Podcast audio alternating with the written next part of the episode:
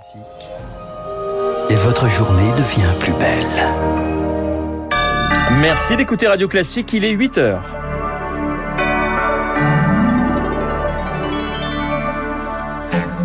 La matinale de Radio Classique avec Renaud Blanc. Et à la une, une plongée 30 000 ans en arrière au cœur de la préhistoire, la réplique de la grotte Cosquer qui ouvre ses portes demain à Marseille.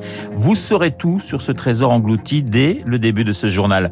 En Ukraine, 100 jours de guerre aujourd'hui et une question, le pays va-t-il bientôt se retrouver sans munitions? Les Occidentaux accélèrent la cadence pour réussir à tenir le rythme. Et puis, fatiguée, Elisabeth II n'assistera pas à la messe de son jubilé ce matin, une absence qui relance les spéculations sur sa santé. Radio classique. Il est 8h et à 8h le journal nous est présenté par Lucille Bréau. Bonjour Lucille. Bonjour Renaud, bonjour à tous. À Marseille, une réplique de la grotte Cosquer dévoile ses trésors. C'est une cathédrale minérale recouverte de peintures préhistoriques exceptionnelles. Elle repose à 37 mètres de profondeur dans les calanques entre Marseille et Cassis. Trop fragile, la vraie grotte découverte en 85 est interdite d'accès. La cavité a été reconstituée à l'identique en surface pour permettre au plus grand nombre de découvrir ce joyau du patrimoine. Le nom de ce projet, Cosquer Méditerranée, ouverture au public demain, Baptiste Gabory. Oui, projet, projet auquel a participé l'homme qui a découvert cette grotte et qui lui a donné son nom, le plongeur Henri Cosquer. Quand j'ai trouvé cette grotte, ben voilà, je suis arrivé dans un jardin minéral fabuleux. Les peintures datent d'environ 30 000 ans. C'était peut-être les grands-pères des Marseillais. Il y a 30 000 ans qui ont fait ces peintures le Lascaux sous-marin, joyau de l'art préhistorique. Plus de 500 gravures et peintures ont été répertoriées, surtout des animaux. Cyril Montoya, archéologue spécialiste de cette grotte avec euh, notamment des chevaux, on trouve des bisons. Et ce qui fait aussi l'originalité de cette grotte, c'est la présence d'espèces marines, le célèbre pingouin et aussi plusieurs phoques. Il y a 30 000 ans, cette grotte était terrestre, mais la montée des eaux est passée par là. Aujourd'hui, un tiers du site reste émergé. C'est cette partie que le grand public découvrira demain. Frédéric Prade, directeur de Cosquer Méditerranée. Nous, nous avons exploité des relevés 3D qui ont été faits dans la grotte ces dernières années par le ministère de la Culture. Les gens qui ont réalisé la grotte ont pu se promener avec un casque de réalité virtuelle pour en faire la réplique qu'on connaît aujourd'hui.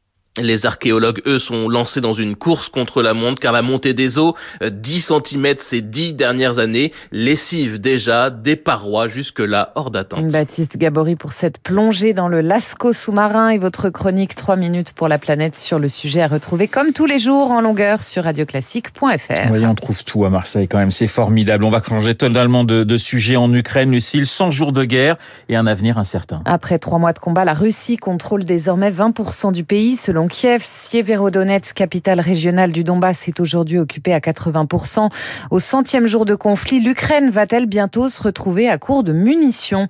Les industriels alliés réfléchissent à augmenter leur capacité de production, mais peuvent-ils suivre la cadence? Question posée à Léo Peria-Peigné, expert en armement à l'Institut français des relations internationales. Au début de la guerre, donc la plupart des pays de l'OTAN ont envoyé des javelins, des missiles anti-chars. Les javelins sont produits par une des plus grosses entreprises de défense du monde, qui est Lockheed Martin. Lockheed Martin produit par an 2100 javelins. Au plus fort de la bataille autour de Kiev, les forces ukrainiennes en ont consommé jusqu'à 500 par jour. Et ce constat risque de se retrouver sur beaucoup d'autres systèmes. Mais n'oublions pas que l'adversaire connaît aussi ces problèmes-là. Les Russes ont subi des pertes en chars qui sont très importantes. Vous voyez dans les bilans des pertes hebdomadaires que les modèles détruits au fil des semaines sont de plus en plus anciens, ce qui est rassurant. Mais il va falloir trouver comment s'en prémunir, comment peut-être produire plus vite. Ça sera fait, mais dans combien de temps? Propos recueilli par Eric Kioch a noté que les Européens ont approuvé hier formellement un sixième paquet de sanctions contre Moscou. Il inclut un embargo sur l'achat de pétrole avec des exceptions. Le renseignement américain l'assure, Vladimir Poutine est bien malade. Selon Newsweek, un rapport classifié indique qu'il a subi un traitement en avril pour un cancer avancé en début de semaine. Sergei Lavrov, le ministre russe des Affaires étrangères, avait pourtant démenti les rumeurs le disant gravement malade. Assez la supplique de Joe Biden à son congrès depuis la Maison Blanche. Le président américain a appelé cette nuit les élus à agir en matière de contrôle des armes. Il propose notamment d'interdire la vente de fusils d'assaut aux particuliers en commençant par relever l'âge légal minimum pour s'en procurer de 18 à 21 ans. Vous écoutez Radio Classique, il est pratiquement 8h05. La reine Elisabeth absente des célébrations au deuxième jour de son jubilé. Oui, la souveraine est pourtant apparue souriante hier, toute vêtue de bleu tourterelle au balcon de Buckingham Palace pour lancer son jubilé, mais elle a ressenti un certain inconfort à l'issue. Selon le elle n'assistera donc pas ce matin à la messe en son honneur célébrée en la cathédrale Saint-Paul.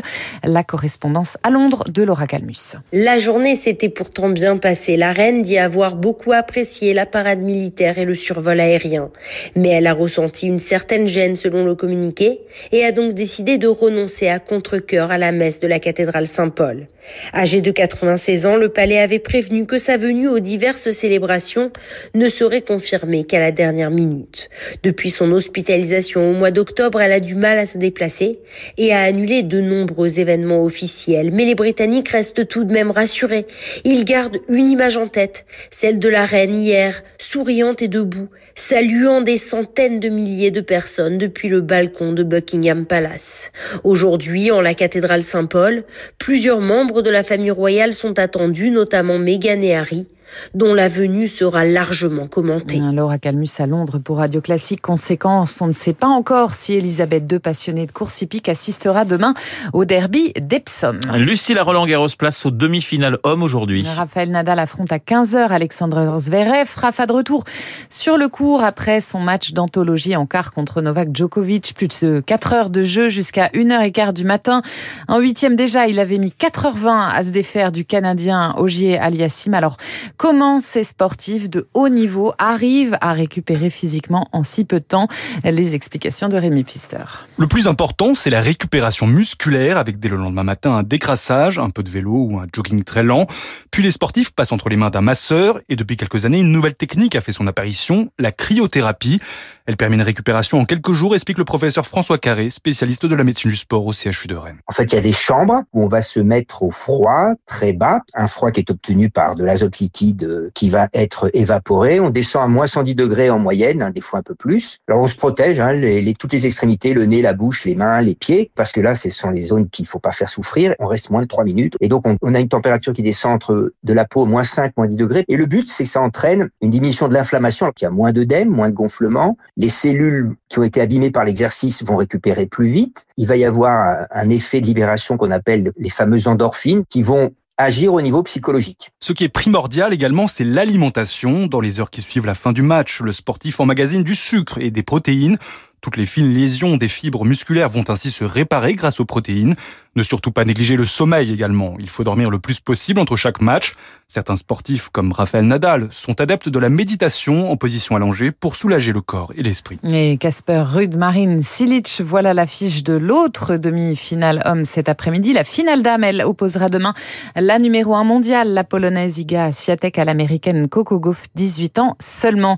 Plus de 2000 policiers et gendarmes mobilisés ce soir pour sécuriser le match France-Danemark au Stade de France, rencontre de Ligue des Nations dispositif musclé après le fiasco de la finale de la Ligue des Champions Liverpool-Real Madrid. Et puis, prudence sur les routes si vous comptez vous échapper pour le week-end de la Pentecôte. Bison futé anticipe un week-end chargé avec ce vendredi rouge dans le sens des départs. Attention aux orages aussi, ils seront localement violents par endroits. Mais vous serez là lundi, hein, Lucie, il n'y a pas de pont pour vous. Alors, je ne serai pas là, Ah mais bon Radio Classique sera, sera bien là. Mais avec moi, je vous, serai là et. Guillaume Tabar également. Donc voilà, toute l'équipe, pratiquement toute l'équipe euh, au complet. Et on vous souhaite eh bien un excellent week-end. Mais on vous retrouvera à 9h Mardi. pour un prochain point d'actualité. En attendant, mardi, il est 8h08 sur l'antenne de Radio Classique. Dans un instant, c'est Guillaume Tabar que vous allez retrouver pour l'édito politique. Et puis, on continuera à parler politique avec mon invité, le euh, président d'Elab, Bernard Salanès, pour nous présenter ce baromètre Elab, les échos Radio Classique sur la cote de confiance en l'exécutif et la popularité des principales personnalités.